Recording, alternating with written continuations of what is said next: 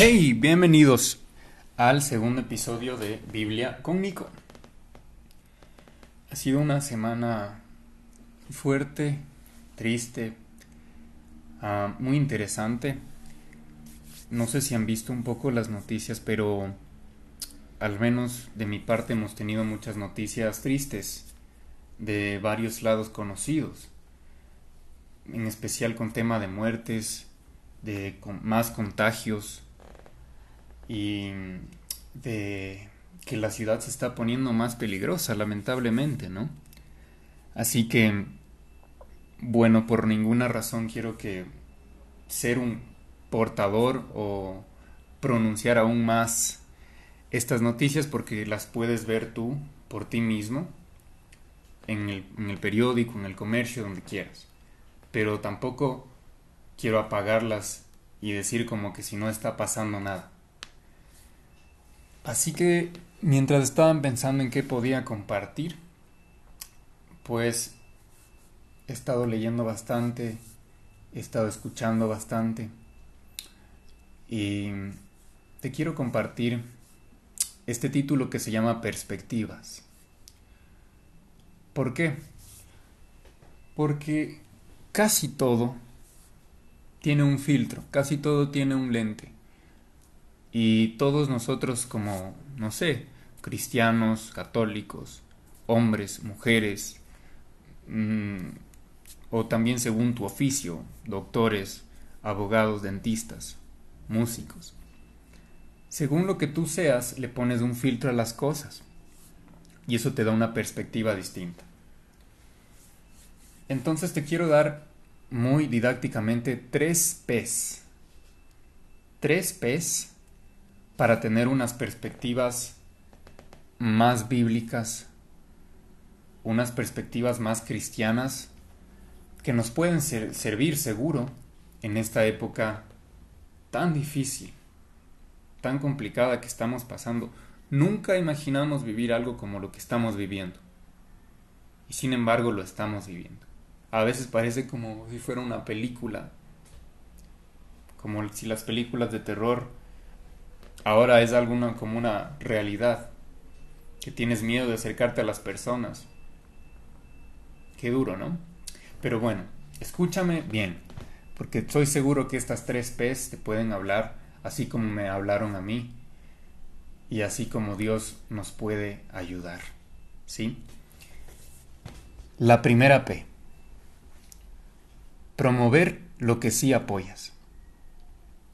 No sé si te has dado cuenta, pero hay un montón de veces que nos definimos más por lo que estamos en contra que por lo que estamos a favor. Por eso es promueve lo que sí apoyas. Te pongo un ejemplo. ¿Te acuerdas de los fariseos? ¿Quiénes eran?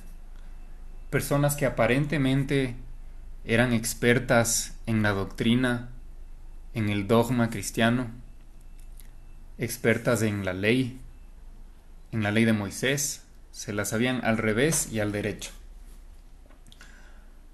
Pero eso solo era una apariencia.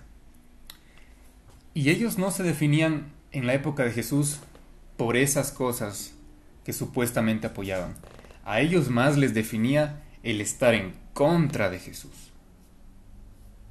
O sea, ellos estaban más a la pelea de caerle a Jesús, de hacerle caer en alguna trampa, de ponerle contra las paredes. Ellos se definían más por eso. Entonces yo te invito a que no seas así, a que te definas por lo que amas. Sea lo que sea. Porque ahorita, siendo una época quizá de, con este tema de, del asesinato de George Floyd, quizá he visto últimamente mucha gente que está en contra de temas, en contra de la policía, en contra del gobierno, en contra del presidente, en contra del abuso. Pero ¿qué tal si le damos un poquito la vuelta? O sea, no digo que hay cosas que están mal, por supuesto. Pero ok, si estás en contra de eso, ¿qué es lo que estás a favor de? No te definas por las cosas que no estás de acuerdo, defínete más bien por lo que te apasiona y por lo que amas. Entonces de pronto a veces nos ponemos en contra de tanta gente que nos lastimó, nos mintió, nos hizo daño, pero también hay gente que te quiere y te ama. ¿Por qué no le damos más importancia a eso en estos tiempos, sí? Vamos a la segunda P. Primero gozo antes que felicidad.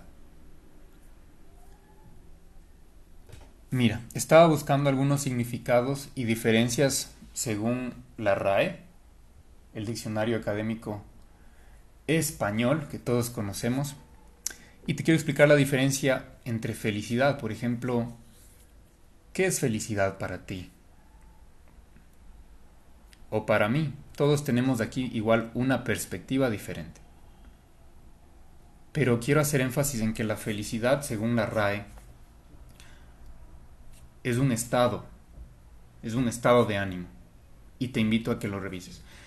Y si vas a la Biblia, en cambio, habla mucho del gozo, habla mucho más del gozo que de la felicidad. Si ves muchos versículos, dicen regocijaos, dicen eh, alegraos, regocíjate en el Señor tu Dios. Y puedes tú buscar un millón de salmos que hablan de eso. Es más, mientras sigo hablando, te voy a buscar algunos de esos para leértelos. Pero mira, la felicidad viene por ejemplo de la palabra fortunatus, que en latín significa fortuna. Entonces nosotros muchas veces puedes tener suerte, ¿no? Puede ser un algo específico que te hizo feliz. Mira, por ejemplo, yo en esta cuarentena algo chévere que pasó es que de repente un TikTok que hice eh, y que hace poco que lo había abierto la cuenta porque mi hermana me dijo que me descargue y me animó, tuvo un montón de likes, se volvió viral y ahorita ya tiene más, tiene medio millón de visitas. Eso digamos que me hizo feliz, ¿sí? Pero me hizo feliz por un determinado momento, porque créeme que por tener mil likes y pasar a tener 20.000 likes en ese video no me hizo 20.000 veces más feliz. ¿Me entiendes? Sucede igual con dinero. El que tú tengas un millón si tienes dos millones de dólares no quiere decir que vas a ser el doblemente feliz. Así que esa es una perspectiva equivocada. Que a veces estos momentos de felicidad te van a dar una felicidad completa, integral en tu vida y no es así. Es por eso que la Biblia nos habla mucho del gozo, ¿sí? Y te quiero leer unos pocos versículos que hablan del gozo, que aquí los encontré, dice eh, Lucas 15:10. Así os digo, que hay gozo delante de los ángeles de Dios por un pecador que se arrepiente. Leamos otro. Salmo 71:23. Mis labios se alegrarán cuando cante a ti, y mi alma la cual redimiste. Un último, Hechos 2.28. Me hiciste conocer los caminos de la vida, me llenarás de gozo con tu presencia. Y te invito a que busques más, porque hay muchos. Pero el punto es, busquemos el gozo antes que las cosas puntuales que nos hacen felices. El gozo es como una llama, si lo buscas igual en la, en la RAE, te lo explica así. Es algo que es más difícil de apagar, no solamente es un estado de ánimo que se puede ir cambiando conforme pasas el tiempo. El gozo permanece más, y eso es a lo que nos llama Dios. Por último, la tercera P. Pasa la página del pecado ajeno y enfócate en el tuyo. Pasa la página del pecado ajeno y enfócate en el tuyo. Claro ejemplo, lo podemos ver en Juan, la mujer, la mujer adúltera, que fue, te pongo el escenario así brevemente. Jesús estaba en el templo predicando, enseñando, y de repente los famosos fariseos entran a todo, a todo dar, con toda la intención de interrumpirle a Jesús y le ponen, le lanzan ahí a la mujer y le dicen, mira, mira lo que encontramos. Fue encontrada en pleno acto de adulterio. Ahora, ¿qué vas a hacer? Dinos. Y le ponen, le pasan la pelota a Jesús. ¿Qué es lo que vas a hacer? Porque según la ley de Moisés, en Deuteronomio, perdón, en Deuteronomio y Levítico, ¿qué es lo que dice? Que tenía que morir a pedrada. O, o, tal vez no vas a hacer nada. Entonces le ponen contra la espada en la pared, aparentemente, ¿no? Eso es lo que querían. Y al principio Jesús hizo silencio. Hizo silencio y comenzó a escribir en la tierra. Y es súper interesante, hay muchos teólogos que se matan la cabeza tratando de descubrir qué Jesús escribió ahí en la tierra. Y bueno, nunca lo vamos a saber, nunca lo vamos a saber, pero me parece interesante una opinión que escuché que dice que Jesús, mientras ellos hablaban, Él les estaba escribiendo sus nombres de las personas que le trajeron a esta mujer, de los fariseos, y al lado del nombre le describía los pecados que tiene. Y claro, no sabemos si eso es verdad o no, pero es interesante porque sí pudo haber hecho eso. Y yo me imagino ahí a nosotros, cuando acusamos a alguien de pecado y queremos que le castigue, y de repente Jesús te dice, ¿y los tuyos? Tú no tienes. Y tú conoces la historia y sabes qué pasa. Y dice Jesús, después les dice, el que esté libre de pecado, que eche la primera piedra. ¿Quién lanzó la piedra? Nadie. Nadie. Luego Jesús le dice, ¿dónde están tus acusadores, mujer? Todos se fueron uno por uno. Nadie supo qué decir ante lo que Jesús dijo. Así que quiero que te acuerdes de esta historia para que pases la página del pecado ajeno y te enfoques en el tuyo. ¿Cuántas veces tenemos esa mala costumbre de, como dice mismo la Biblia, de ver la viga que está en la persona ajena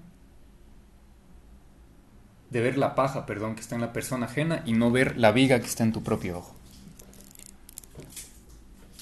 Así que reflexionemos en esto, en estos tiempos, en qué es lo que no podemos hacer y qué es en lo que sí podemos hacer, que es quizá trabajar en nuestra actitud, en, temas que estén ahí todavía sin dar atención y que Jesús quiere que le demos una atención importante.